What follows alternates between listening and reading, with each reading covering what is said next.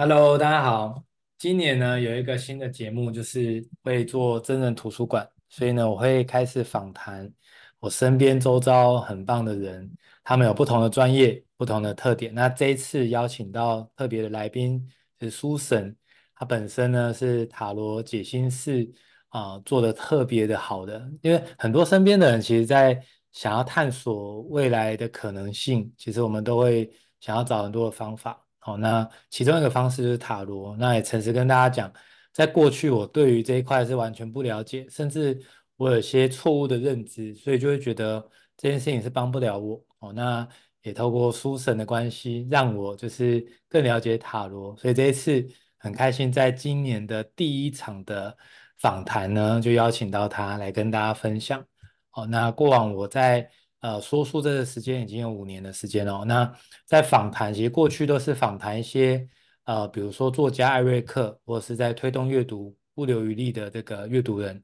那也是第一次的尝试，开始访谈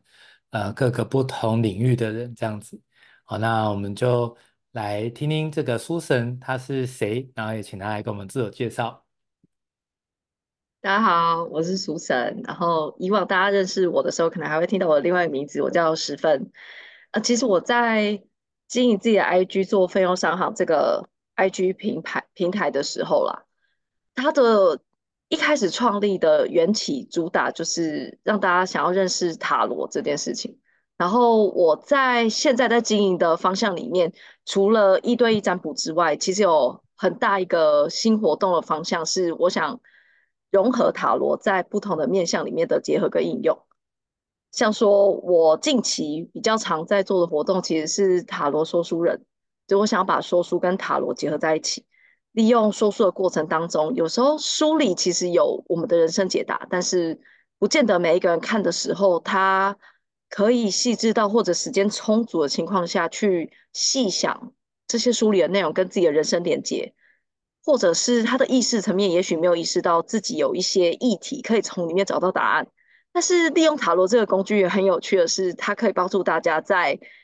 你以为自己已经解决的议题上，它可能可以挖掘到更多帮助你度过人生卡关卡点的一些关键点。所以我现在就是极力的在呃推行塔罗说书的部分，然后另外一个部分是我自己。也想要把塔罗推广出去，那我希望自己在做塔罗这段路上，是它可以跟很多不同面向结合，所以甚至是在身跟心的结合上，例如说，我们在很多人压力大的时候，他可能只会发现到哦自己就是心情不好，可是他不会发现其实他的身体状况其实有问题，有的时候是生理先有问题影响心理，有的时候是心理有问题太久了影响生理，那但是如果我们现在就是要解决这全部的问题。那也许我们可以身心同步入手去处理，所以我现在就是不断的在希望可以利用塔罗为媒介，但重点我想做的事情是可以帮助大家去解决自己在人生上的卡点，甚至是你根本搞不清楚自己卡在哪也没有关系，很多人都是来陈述了他近期的事情，然后借由我帮他梳理问题，找出他人生的卡点。大家好，我是苏神，很开心就是有这个机会可以上这的 podcast，然后今天来跟大家分享，就是关于我在塔罗的人生之旅上的一些故事。我想过去在这塔罗的领域啊，其实苏神一直都呃大量的在咨询，然后大量的在协助非常多人。那在我上次有体验到，我那一次最惊艳的就是苏神他有一个很特别之处，就是他会协助你去厘清。要问什么问题，我才发现说，哇，有时候我们在算塔罗最困扰的就是我们根本不知道问什么问题，但是我们知道有问题要解决，但是实际上怎么样去描述、去专注、去问出一个好问题哦，我觉得是非常不容易的。但上一次好几次的体验哦，我的感受就是，我只要把我的近况、把我现在遇到挑战的地方是什么，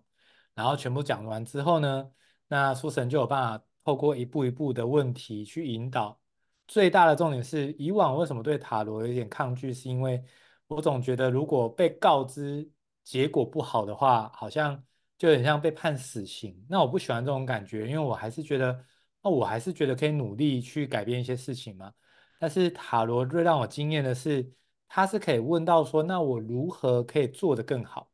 所以我就觉得那这个很有意义，因为我至少可以有一个很好的方向去努力，我应该怎么做比较好。哦，所以这也是我为什么对塔罗完全大改观，然后甚至也想要邀请慈芬啊，也就是我们的书神来到我们的节目的关系。那一开始就想要问问书神哦，就是进入身心灵产业的契机，当时对你来说是什么呢？其实一开始在家庭环境底的影响底下，就还蛮常接触宗教相关议题。然后到后来自己才有隐隐发现，就是其实会受宗教议题的吸引，有很大一部分是想要追求身心灵的平衡啦。我相信很多人其实都是类似的情况。重点不是宗教本身，而是你想要追求心理上的安定。那在自己接触身心灵的相关议题到年纪比较长的时候。中间有一段时间经历，很多人在知道我会塔罗之后，也都会跟我讲这件事。他就说：“哎、你有看过 YouTube 上面有很有名的谁，然后他做大众占卜的影片吗？”就是在我自己真的变成塔罗的学习者之前，我也很爱看大众占卜的影片。但那个时候就是对这个东西就是感到很新奇有趣，但不知道这个东西的原理是什么，然后就会觉得它很奇妙，然后。看不出来到底怎么做到，他们可以解读出来的那些内容，对，所以我也有曾经有一段时间就是对身心灵很好奇，但是就是一直没有真的成为学学习者。然后后来真的接触到自己有兴趣的相关身心灵的部分的时候，真的变成学习者的时候，也是一个很偶然的情况啦。然后那个时候就突然发现，哎，我好像对塔罗这个工具其实蛮有感觉的，然后用起来。也刚好补足了我当时遇到的一个很大的能力上的卡关，没有办法突破的点，就是我有发现，其实我是能够跟别人在聊天互动的过程当中，去挖掘到对方现在心里有一些议题，需要别人拉他一把，帮他解决。那比较大的卡点是什么？就是有些人他，你明明就知道他有一些状况。而且他需要有人帮忙，但是他跟你之间的关系没有办法那么快就变熟，他也会心里有一些不安。那这个时候他就没有办法百分之百的很全心全意的告诉你他的状况。但在这种情况底下，你很难帮他解决问题。可是我后来就发现塔罗这个工具超神奇的，就是你原本可能要花两个小时跟对方对谈，才帮他解决他的问题，才可以让他安心愿意。很主动的告诉你他的所有状况，但是塔罗这个工具一介入之后啊，很多事情就是五分钟就可以找出卡点，二十分钟就可以解决他问题了，就原本的两个两个小时很快就缩短了，然后就突然发现他完全就解决了我当时急需要发展的能力。我一直觉得是我就是聊天能力上没有办法帮对方解决问题，但我后来发现我其实就是少一个工具。然后这个工具就是塔罗，刚好补足了我这一个能力上的发展。那所以后来就发现这件事情可以让我更快速的帮助到人，而且它可以扩张出去。以前就是那种深聊，你就是只能跟身边朋友嘛，或者是他就是认识你，然后即便不熟，他刻意来找你聊。但其实塔罗可以扩张出去到真的是完全不认识的人，在网络上看到我，或者是他是朋友介绍来，很多都是朋友介绍来了，然后。利用朋友介绍来，在这种情况下，我们才认识起来，然后他就来找我做塔罗占卜。但这个时候就是完全不认识的情况哦，我们还是一样可以在一个小时之内把他人生的他觉得比较重大议题的四到五个面向全部一次解决。甚至我还有遇过有朋友来，一来他就说他上一次占卜完之后体验完，他就觉得嗯，他他想要一次把人生所有问题全部一次解决，他就一次列了六大面相，然后我们就。一次占卜，然后六大面相人生几乎全部看透透，这样，所以后来就发现，哦，这这个东西真的非常好用，因为它真的会非常快速，而且大量的帮助到别人，而且那个别人不是仅限于你的交友圈，它是可以帮助到你根本不认识的人。那所以我后来就发现，它可以帮助到人这件事情，远远超过以前以往的我利用深聊这件事情在解决问题的速度。而且便利性快很多，然后也让对方觉得很安心，因为他不想透露的事情，他也不用在深聊过程当中要感受到他被你挖心里的很多议题的感觉。他想透露的事情，他才有会来找你塔罗占卜。所以对方的那种主动性跟意愿性又更高。所以这就是为什么我那个时候会就是踏入了身心灵产业，最主要原因在这里。嗯，所以我想就是用塔罗就可以让你去更聚焦，节省很多时间，然后甚至是可以解决问题。所以这对书神来说，当时你跨到这个身心灵产业当中，你这个契机就是发觉这个是太不可思议了，而且可以帮到人。那在这身心灵产业当中，我想我们也知道说。有很多的工具其实都很棒。那对你来说，为什么当时就在这么众多的工具当中，你会选择塔罗呢？嗯，其实一开始会有机会学到塔罗，是完全是一个机缘巧合啦。但那个时候就是学了之后，才突然发现塔罗这个工具对我来讲用起来真的超方便，就是解决了当时我的能力上的突破嘛。然后另外一个是。呃，我在使用塔罗的风格也跟其他人不太一样。大部分身心灵产业会强调的是疗愈、放松，然后让你接纳自己。大部分人会强调这件事。可是我在用塔罗工具，我走的风格其实比较是快、狠、准解决问题。就不管它是你限制性信念的问题，还是它是你真的在现世，你就是遇到了事业的阻碍，你就是遇到了。你的商业发展上模式的转换，你不知道该怎么做，它就是一个具体问题，它也可以立刻快很准的解决。所以我那个时候就有发现，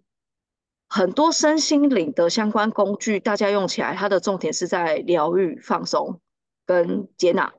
但是有的时候，很多人需要的不是单纯疗愈、放松跟接纳，他需要双管齐下，他需要快速解决他现在手头上遇到的问题。先解决一波，后面他才有办法真的有那个心理的一定的抗压程度去接受跟去放下。那所以我后来用塔罗呢，说实话，我觉得就是偶然找到了一个很适合自己的塔罗老师，然后偶然遇到了自己很适合的工具。对，然后嗯，我自己在身心灵的接触里面，我也有想过，哦，是不是应该要去学很多不一样的身心灵？例如说卡牌，其实就有很多不一样的卡牌啦。塔罗也有不一样的分支。我也有想过，我是不是应该要大量的学会很多不同卡牌的使用？但是其实想一想，这个卡牌使用到最后都是归结到同一件事，就是它都是要解决大家的问题。呃，所以我那个时候用了塔罗之后，虽然有挣扎过，觉得我应该要学很多很多的卡牌，然后就是要拿很多很多认证，然后要显示我好像很厉害很厉害。对，可是后来看了很多人不一样的给的建议，或者是看了他们自己的发展过后，他们的历程变化，我后来就发现，重点是你有没有找到你用起来非常顺，顺到你自己都觉得不可思议的工具。如果有，那那就是它就是你的命定工具，就好好的用它。然后再加上我自己使用塔罗的时候啊，我不是单纯塔罗这个工具在运用，其实塔罗这个工具。就只是一个媒介，我的服务重点其实是我本身有一定程度的分析问题跟开放性、开创性思考的能力，然后我只是需要一个工具，更快速的让对方认识我的这些能力，所以我就结合自己原本的分析能力，然后逻辑思维、开创性思考跟塔罗这个工具，帮大家去提取潜意识的讯息。所以选择塔罗是因为这个工具刚好补足了我原本的能力上需要的其中一块发展需求，所以那个时候选塔罗有很大一部分，我觉得是一部分是机缘巧合，一部分是它真的是刚好适合我当时的能力需求的扩张。呃啊，但是后来用起来之后，我自己也有想一想说，哦，像说我可能也会觉得，哎，我是不是应该要学西塔疗愈？因为身心灵的大家好像都很强调。疗愈跟放松，我是不是应该要转换自己的风格，也让自己变成疗愈跟放松？但是后来其他的朋友也或多或少会给一些建议，然后加上自己有遇到其他西塔疗愈的老师，那我自己也有发现，我偶尔就会陷入这个迷思啊，就会觉得好像应该要学很多工具，何其不用啊！就是选到了那个灵命定语工具，就好好用它，然后把自己的过往的技能去叠加上去。它就会变成你的个人特色，而且叠加上去的塔罗使用，它才会真的帮助到更多人。嗯，这就是当初我怎么会选择塔罗作为我的主要工具。我听完真的 就知道说为什么我会这么喜欢了，因为解决问题这件事情是我 蛮喜欢的。如果说哎只是疗愈我，只是让我不要紧张，让我放松的话，那其实我就会觉得好像就是现在你拍拍我、敷敷我之后，那我可能两三天后我还是得面对同一个问题。哦，但如果说可以有一个呃主轴方向，知道怎么去解决，嗯，然后用逻辑的方式。去分析判断，我觉得就是那个安全感是会非常安心的。哦，那也借此就是说，呃，当知道说接下来怎么解决，其实那个担忧的那种强度就会慢慢减弱。我的感受是这样。那事实上，塔罗听起来真的很棒哎，它可以帮到很多。那实际上它是怎么样是可以去帮助到别人？那可不可以请苏苏神跟大家分享一下？其实我在。塔罗一刚开始学起来的时候，我就有先大量寻找身边有没有朋友啊，或者是过往认识的其他人，他们是愿意让我做练习的。然后在那个练习的路程当中，我就找到了这个问题的答案，就是我前面有讲到，其实我有发现它可以让我在花很长的时间深聊解决对方议题的过程当中，它变成一个快速解决问题的工具。然后另外一个是。我也真实的遇到很多人，他其实不知道自己的人生到底有哪些议题要处理，对，然后甚至是他会来，然后告诉我说，他就是很多烦恼，可是他不知道这些烦恼到底要怎么清楚描述，然后我就会告诉他说，你不用很清楚描述啊，你只要告诉我你遇到什么事情，你只要讲事情本身。然后在他讲完事情本身的时候，我就会帮他去梳理清楚，他实实际上这些事情可以分成哪些面向去分析，跟哪些面向有可能可以解决他，跟他可以采取的行动当中怎么样处理。那卡牌会给他建议，提取他的潜意识之后，统合他的潜意识，得到讯息，可能会告诉他说。用这些处理方式，你可以得到什么样的结果，或者是多快可以得到缓解？那在这件事情当中，我就会发现到塔罗怎么帮助别人。有的时候你根本不知道问题在哪，那塔罗知道问题在哪，因为它其实是提取了你的潜意识。那很多人会对于提取潜意识这件事情会感到很神秘，就不太懂这什么意思。简单来说，就是我们每一个人都是无时无刻你一直都在接收讯息。但你可能会以为说，哦，我现在在听 podcast，所以我接受的讯息就是只有听到现在 podcast 里面讲话的这个人在讲的内容。可岂不是？你的潜意识在接收讯息的时候，即便你耳朵在听着一个声音，你实际上有可能你在接受的讯息是眼睛也在这接受讯息啊，鼻子也在接受讯息啊，皮肤也在接受讯息啊，然后甚至是你接受的讯息是细微到你的意识层面可能没有发现的，那。你在生活当中可能十分钟，你的潜意识就接受了五千则讯息，可是你的意识层面通常只会专注在其中一到两个讯息。这个是我们大脑的设计啦，就是我们自己在生物学上，大家其实知道我们的意识层面它不会让你同步专注太多事情，因为你同步专注太多事情，你很容易会导致这个人很容易会精神耗弱，他没有办法有那么大的精神力。跟身体没有办法有那么多的能量让你运转去思考同步那么多事情，所以大脑的设计里面，它让你在意识层面只会专注在特定的几项讯息。可是大家看过神经科学的相关科普内容，可能就会知道，对不起啊，因为我讲了这一段可能会比较科学内容，这个科学内容可能有的人会觉得不太熟悉，但有人会觉得哦，隐约好像听过。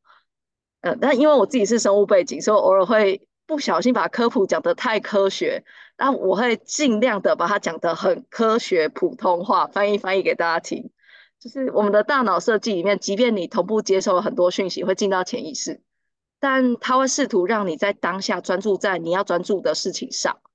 好，那那个就会变意识层面，你才会注意到的讯息。可是大家也听都听过说，哦，例如说做梦的时候，我们会去重整所有的讯息。那有很多人会说，我白天就没有遇到这件事啊，我怎么会做梦梦到这个内容？那个其实是潜意识里面，其实他有接收到讯息啊，只是他没有让你意识层面很 highlight，特别去关注它。那塔罗在做的事情是什么？就是你意识层面很难把五千则讯息全部拿出来看统合性的结果，但是你明明就有一个大数据藏在你的潜意识里，藏在你的脑袋里啊，那怎么办？我们就用塔罗当。AI 大数据分析工具，我们就用塔罗来抽出你实际上潜意识里面到底分析这件事情，那五千则数据分析出来的结果是怎么样？所以塔罗可以怎么帮助到别人？有些你意识层面根本不会想到的，你的潜意识其实知道答案。我们只是拿塔罗当工具，去看看你的潜意识的那个大数据分析结果是什么。那因为它真的是潜意识里数据量真的太大了。所以真的有可能会大到你以为你知道答案，但你知道其实是意识层面的答案。像我自己也就常常会算到，常常会有顾客来，就是很熟的顾客，常常来，三不五时来，然后每一次来都会很贴实的跟我说，哈，可是我觉得我问这个问题呢，很有可能答案一定就是告诉我怎么样怎么样怎么样，一定不会超出这个答案，不是 A 就是 B，一定就是这样。可是塔罗很有趣的事情是，它常答案不会是二元论，而且我讲的这个顾客呢，呃，有两三个顾客会这样啦，他们常常会算完当下，抽完牌了，我都解完内容了，他们还是会抱保持着怀疑的态度哦，每一次来都这样哦，然后隔天就打电话来跟我说，你说中了，我等一下再跟你细讲内容，这样常常会发生这种事，但这个不是我准而已，那个其实是。他们的潜意识的大数据一直没有办法被好好的提取，但他们的大数据其实超好用。所以塔罗怎么帮助别人？帮你把脑袋里你难以解解决、处理、分析的大数据一次提取出来，然后让你看清楚你的大数据到底是怎么样的趋势跟走向。这就是塔罗帮助别人的部分。那你之前在帮别人在占卜的时候，有没有你印象最深的经验？也会跟大家分享看看。其实我好几次印象很特别的经验啊，比较近期的，就是我有遇到有人来问我说，可不可以解梦？就是他梦到他觉得很特别的梦，他觉得那个是有特殊意涵，就是很多人会梦到，像老一辈会说，呃，梦到蛇可能是土地公有话要跟你说，或者是可能是家族的。长辈回来托梦之类的，或者是有人会说哦，如果你梦到坠落，可能会有特别的意涵，或者是呃梦到亲人回来找你，可能有特别意涵。这样很多人都会觉得梦当中如果出现特别的几个 sign，就是要特别注意。然后所以那个时候就顾客就是他就觉得他的梦呢是平常没梦过的情况，而且就是有很特别的某一些象征性意涵，所以他就来问我说：“哎，那个。”如果做了很特别的梦，可不可以解梦？然后我就告诉他可以啊，因为你做的梦呢，就是一样的情况。你的潜意识其实大量的收集那个梦里的大量数据，但是你的意识层面搞不清楚它，所以可不可以解？可以，完全可以解。而且他说，但他怀疑那个梦不是单纯他的潜意识内容，搞不好是可能神明有话跟他说这样。我说那更棒啊，因为神明要跟你说的内容，不就是你的人生里一定有某些迹象发生的事情，但你一直没注意，你一直忽略啊，他想提醒你，不是吗？他就表示对你现在真的人生的确需要一些提取资讯的方法，来看看人生当中哪些面向需要注意。那所以，嗯，近期比较特别就是解梦这个经验啦。但是其实我很早很早之前开始帮大家做占卜的时候，我有遇过。呃，那个时候刚开始做占卜的时候，其实我会突然共感很强。然后我也有听过别人分享，就是如果你跟对方共感很强，有时候你会受对方影响，或者是你可能帮对方占卜完之后，或者是做任何身心灵的相关职业完之后，你会觉得非常非常非常累。然后我一开始就有听过别人这样说，但我自己都觉得还好。除非我真的是排得非常密集，就可能下午一点到两点一个人，两点到三点一个人，然后一路做做做到晚上六点这样。除非排得很密集，但我其实都没有真的很深刻感受到共感非常强烈这件事，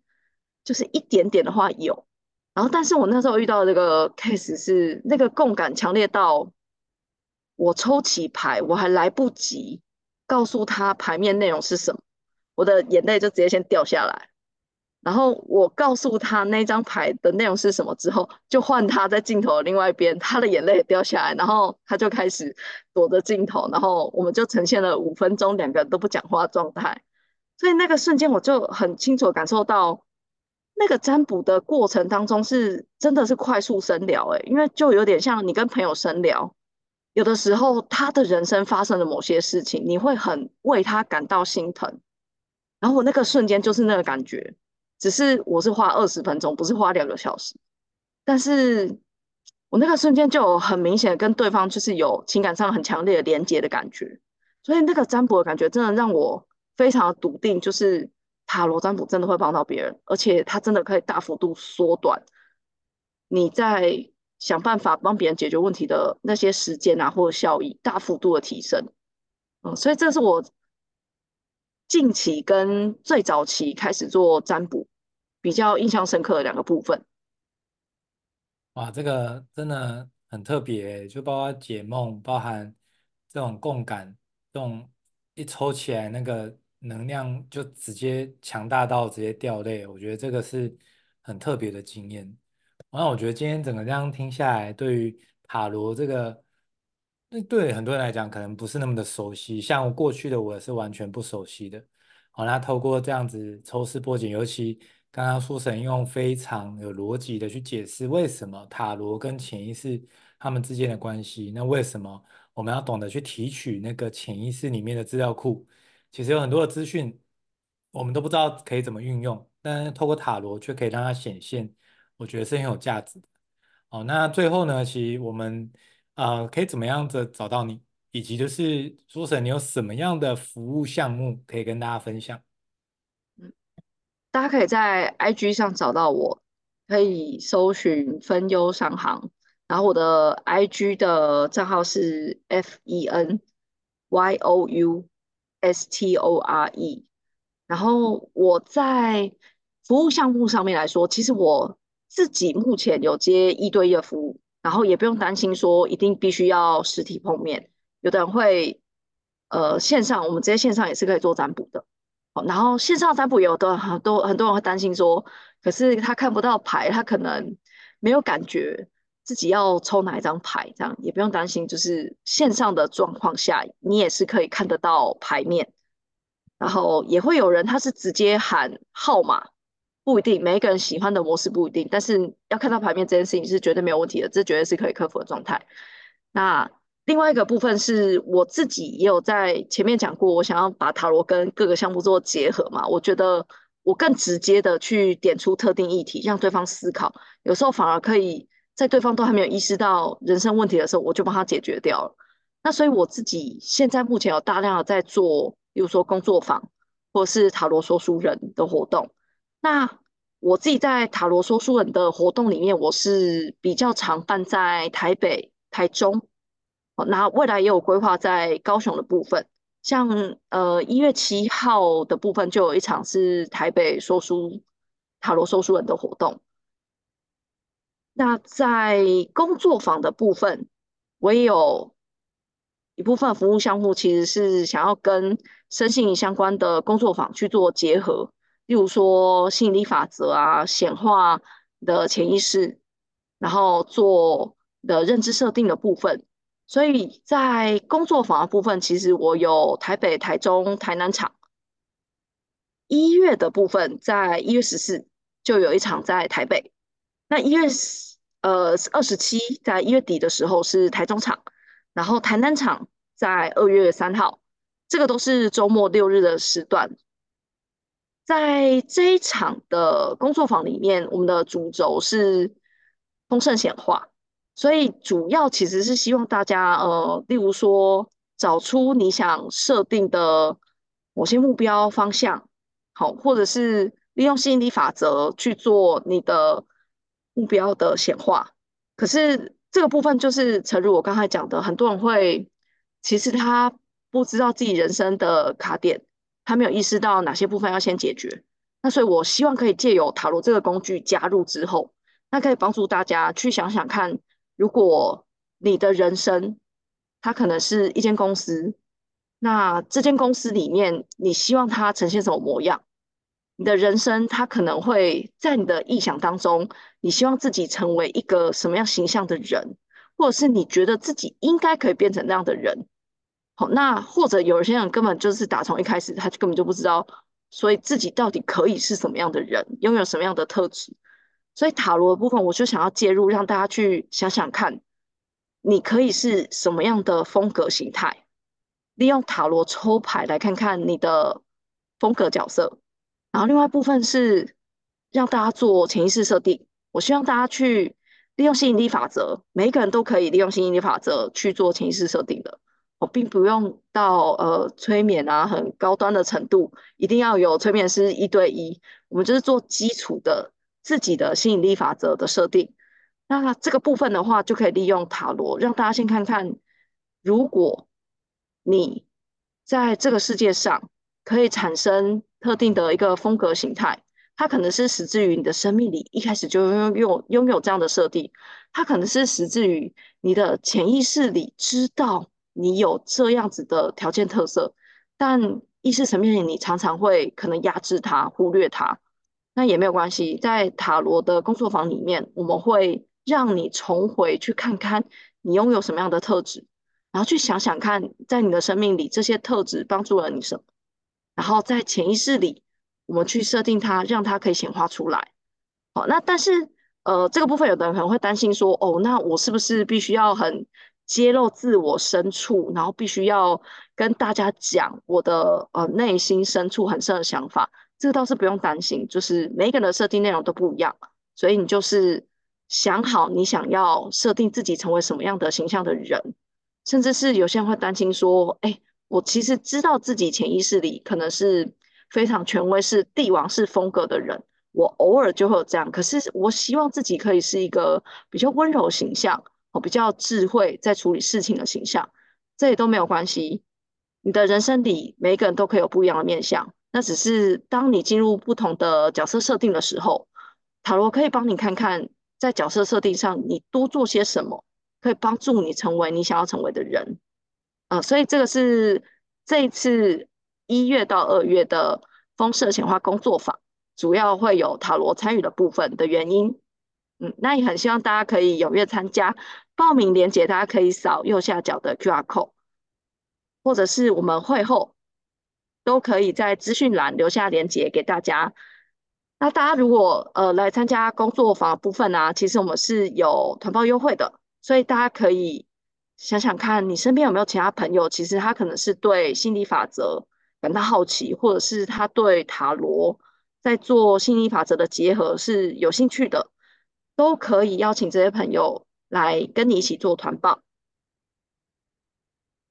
好，我想这一场是我们第一次，好把吸引力法则工作坊跟塔罗做结合，我自己也非常的期待。那我也相信说，我们这次这样的规划，其实真的内容非常的扎实。最大的重点是能够带着大家当下马上显化，当下马上设定。我觉得这个非常有价值，因为过往可能我们呃自己在家里的时候，其实我们不知道可以怎么实做哦。那透过工作坊教大家怎么实做，其实大家只要学到这当中的一些感觉的话，事实上回家的每一天呢，其实都可以照着这样的方式去运作。所以我自己也非常的期待。那我们也会把呃书神的这个联络资讯以及这个活动的报名链接放到资讯栏哦，大家有兴趣的话也都可以参加。那今天真的非常开心有这机会，二零二四年的第一场真人图书馆就邀请到书神来跟大家分享。那我们期待下次在工作坊能够与大家相见。那祝福大家有个愉快的夜晚，大家晚安，大家拜拜，书神拜拜，谢谢，大家拜拜。谢谢这位，大家拜拜。